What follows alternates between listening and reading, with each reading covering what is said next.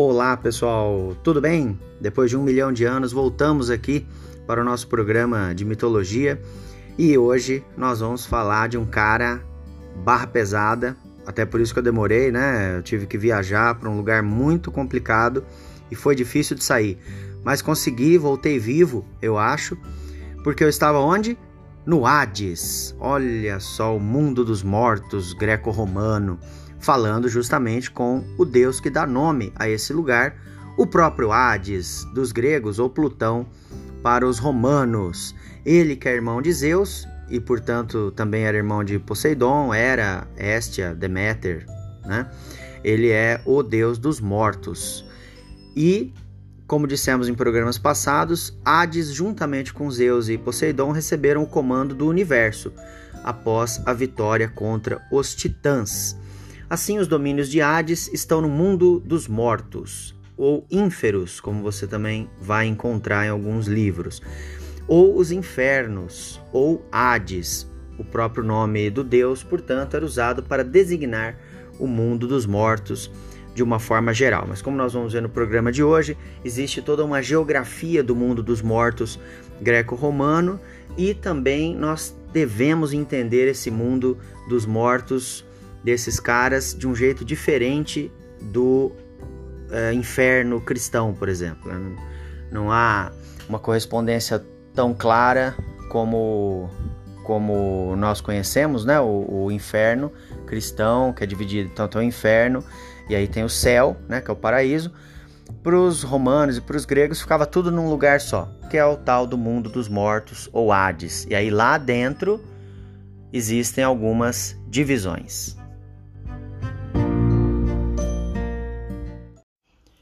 Muito bem, pessoal. Então a gente sabe que o Hades nasceu de Reia, né? Seu pai é Cronos, ele, portanto, é irmão de Zeus, e só Zeus escapou daquela gana que o Cronos tinha de engolir os filhos. Na verdade, havia lá uma profecia, né? Como nós já vimos em outros episódios, e Cronos sabia que seria destronado por um de seus filhos. E, de fato, a profecia se cumpriu. Zeus vai mover uma guerra contra Cronos, abre a barriga dele, salva os irmãos, ou na outra versão que a gente viu, faz com que Cronos vomite os irmãos já crescidos, eles se desenvolveram e se tornaram adultos dentro da barriga de Cronos. E aí tem a titanomaquia, aquela guerra entre deuses e titãs, da qual os deuses saíram vencedores. E dessa guerra, você se lembra que, eu também já falei no episódio do Ciclopes e também em alguns outros episódios, Hades recebe dos primeiros ciclopes, vocês se lembram que tem três tipos de ciclopes, né? Ele recebe dos ciclopes lá da primeira era o elmo da invisibilidade. E com esse elmo, ele vai governar então o mundo dos mortos, os ínferos, né? E de lá ele não permitia que as almas voltassem para o mundo dos vivos antes da hora. Então havia, depois nós vamos entrar na versão virgiliana sobre como era essa, essa ideia das almas saírem do mundo dos mortos, né? Então, quem morre fica preso no mundo dos mortos e só sai na hora de renascer, né? E aí essa hora quem quem define, quem sabe são a, a, a as, as profecias, né? E, e, e Hades vai cumprindo as leis, então que, que já são pré-definidas. Né? Aí nós vamos entrar no culto de Adrasteia, que é uma outra deusa que regeria a, as regras do, do mundo e do universo, né? e nem Zeus escapa a essas regras, assim como as moiras também, que são as tecelãs da, do fio do, do destino, né? então tem ali toda uma relação assim também. Bom, é, e aí ele é casado com Perséfone, então, olha só, o deus dos mortos, deus do mundo dos mortos, né? O Hades é casado com Perséfone, que se tornou rainha do mundo dos mortos também, né? Por tabela, ela acabou mandando no mundo dos mortos. E ela é retratada como uma divindade cruel, né? Filha de Deméter com Zeus. Ela é, portanto, sobrinha de Hades. Pega essa, hein? Que a raptou na famosa cena aí do rapto de Perséfone na planície da Sicília. Uma versão diz que o rei dos deuses, Zeus, tentou salvar a filha desse rapto. Outra versão afirma que Zeus teria até mesmo ajudado Hades a raptar sua própria filha, né, sobrinha de, de Hades. Mas Hades, sabendo que seria cobrado por sua ação, rapidamente deu de comer a Perséfone uma semente de romã, fruto que também é um dos símbolos de Hades. Né? Por que ele fez isso? Porque uma vez que se ingere qualquer alimento do mundo dos mortos, não se pode mais sair de lá. Agora eu fico pensando, quem vai, vai querer comer no mundo dos mortos? Né? Você tá lá no meio do monte de, ah, vou comer alguma coisa. Quem, né? Enfim, mitologia greco-romana. Vamos lá. Bom, dessa forma, de acordo com uma versão, ele mora é, a, a, com, com eternamente no mundo dos mortos. Perséfone fica eternamente morando com Hades lá, não sai, né? Já numa outra versão, Zeus conseguiu chegar num acordo com, com Hades e ele permitia que um terço do ano, né? É, ela ficava lá com Hades e o restante do ano ela podia sair e viver ali, transitar entre o Olimpo, a Terra, enfim, como ela quisesse.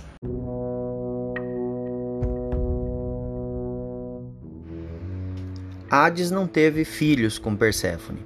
Ele consegue apenas arrebanhar e invocar criaturas terríveis e espíritos malignos que guardam os ínferos e ajudam nas tarefas do mundo dos mortos. Um dos exemplos mais conhecidos é Caronte, o barqueiro. De acordo com a mitologia, as almas, ao chegarem ao mundo dos mortos, devem aguardar numa das margens do rio Estige, que atravessa o, o Hades, e aí o barqueiro Caronte chega para conduzi-las ao outro lado mediante o pagamento de uma moeda. Então, lembrando inclusive que na ritualística funerária greco-romana existia a tradição de se colocar uma moeda em cada olho né, do, do cadáver antes da cremação para que é, espiritualmente o morto leve essa moeda e pague o barqueiro Caronte. Né? É, bom, o nome Hades também tem um significado interessante, né? Dentre outras coisas, significa o invisível, possivelmente uma referência ao elmo que ele utilizava, o elmo da invisibilidade. Seu nome geralmente era evitado e os gregos e romanos preferiam não nomeá-lo. Algo parecido ali com o lance do Voldemort no Harry, po Harry Potter, né? Aquele que não pode ser nomeado. E por que, que, que eles evitavam? Porque vai que ao falar o nome você acaba invocando o Deus dos mortos, e não vai parar também lá pelos ínferos, né? Então havia esse receio de que, de que ao falar o nome dele acabassem invocando Hades e, e ele levasse a pessoa, né, como castigo para o mundo dos mortos. Por outro lado, criava-se eufemismos para se referir a ele, como por exemplo Plutão, o rico. Olha que interessante alusão à riqueza inesgotável da terra, tanto a terra cultivada como os minérios e metais, inclusive, né? estão todos embaixo da terra, não é? Por isso que as forjas de Hefesto também ficam no mundo dos mortos. Existe uma, uma simbologia forte aí com essa riqueza dos metais preciosos da terra. Assim, curiosamente, há representações de Plutão é, aí os romanos principalmente usavam esse termo, mas existem registros no grego também, né? É, segurando uma cornucópia, e os, que é o símbolo da abundância e da riqueza. Hades seria o guardião dessas riquezas também. Há referências, podemos encontrar inclusive do, do, do nome junto em grego, né? Hades Plutão, entre, entre os gregos, não é?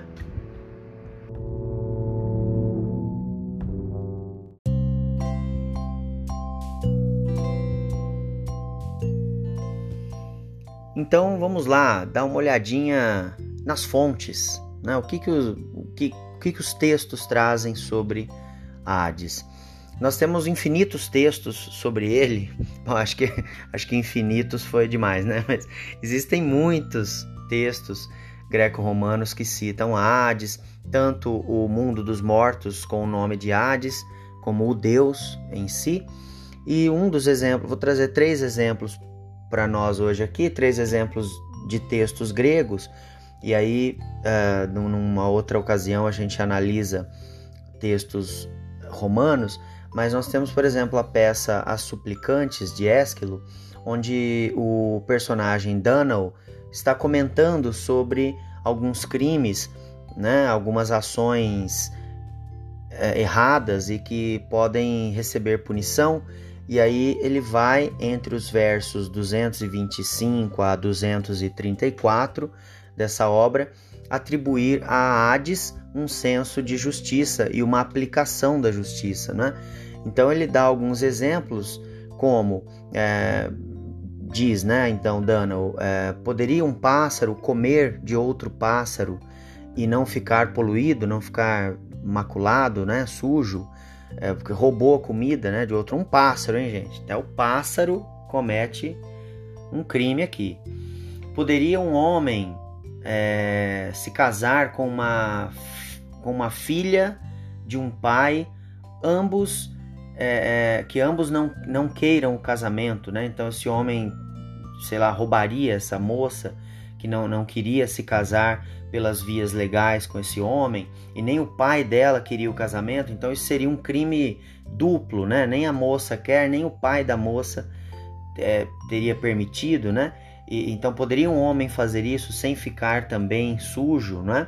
Maculado. E então ele, ele, ele fala ali, né? Dessa, da, da, da punição que pode, de, que, que pode vir, né? É, e que virá com certeza é, se não em vida, depois da morte, né? Então, depois da morte, no Hades, a justiça será aplicada. E ele diz o seguinte, né? Porque há também, dizem, um outro Zeus que pronuncia o julgamento final sobre os pecados dos mortos.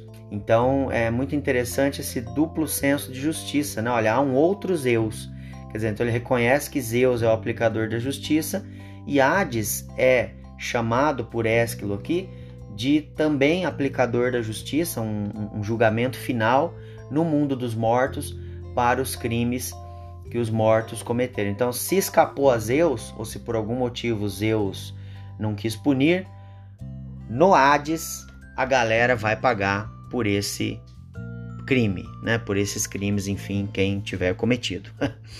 Outro exemplo que eu trago aqui para vocês é em Exildo, né? Em Exildo, é, na, na, obra Os Trabalhos e os Dias, Exildo, que é o autor da Teogonia também, né?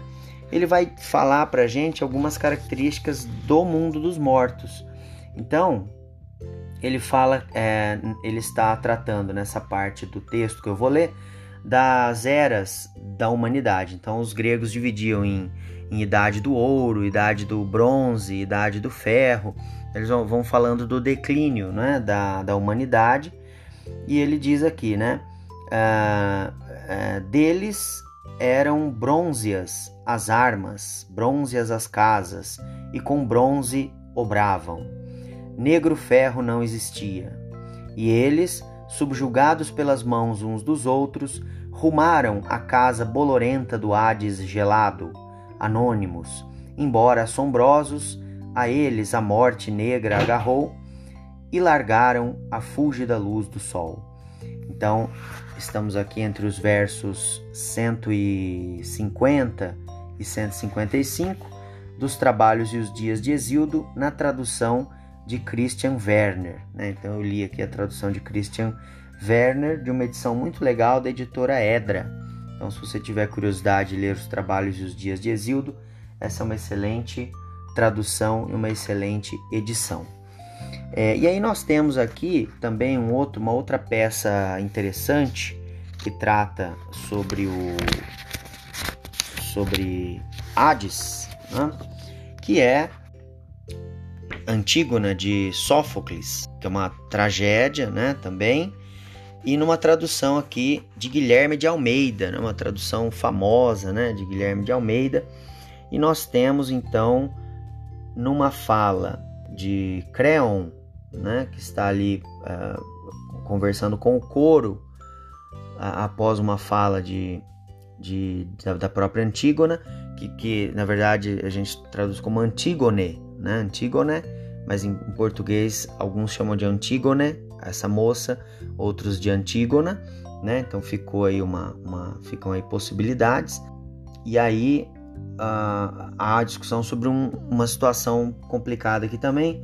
Então Creon diz: Estou farto já desses teus esponsais, né? Falando para Antígona, Antígone, né? E aí o coro entra na conversa aqui. Um, sempre as peças teatrais gregas eram acompanhadas de um coro, né? Vais privar teu filho, então, de sua esposa? Aí diz Creon, né? O Hades é que me há de livrar dessas núpcias. Está decretada, pois, a sua morte? Né? Retruca o coro. E aí Creon finaliza: Como dizes, digo, e basta. Conduzias ao palácio escravos, e vigiai-as bem. Não convém que tenham liberdade alguma. Sempre os audaciosos pensam em fugir quando vem a morte a um só passo da vida. Então, nessa tradução de Guilherme de Almeida, nós temos aqui o, o Hades, né, nessa peça de Sófocles, como também o aplicador da morte, aquele que, que tem poder sobre a morte das pessoas. Então está escrito aqui, ó, o Hades é que há de me livrar dessas núpcias, desse casamento, né? Então Hades há de matar aí Antígone. Bem, essas são as três peças que eu trouxe, os três textos que eu trouxe para a gente ver um pouquinho do, do Hades. Em outros episódios, nós vamos ver ainda outras. Tem bastante citação na Ilíada, na Odisseia. Existe, como eu falei para vocês, a passagem da Eneida, né, no, no, no canto sexto, que, que, que trata bastante sobre o Hades também. Então, tudo isso a gente ainda vai ver mais para frente em outros episódios.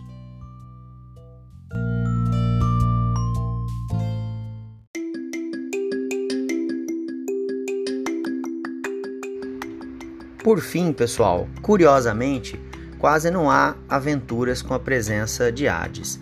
Porém, aquelas poucas das quais ele faz parte aparecerão em nossas discussões futuras. Nos próximos programas, vamos falar mais também sobre as criaturas que habitam Hades, suas características e peripécias, e podemos até desbravar um pouco da geografia do mundo dos mortos, lendo aquele trecho da Eneida de Virgílio no livro 6 que eu comentei algumas vezes com vocês. Hoje ficamos por aqui, muito obrigado pela audiência e até a próxima!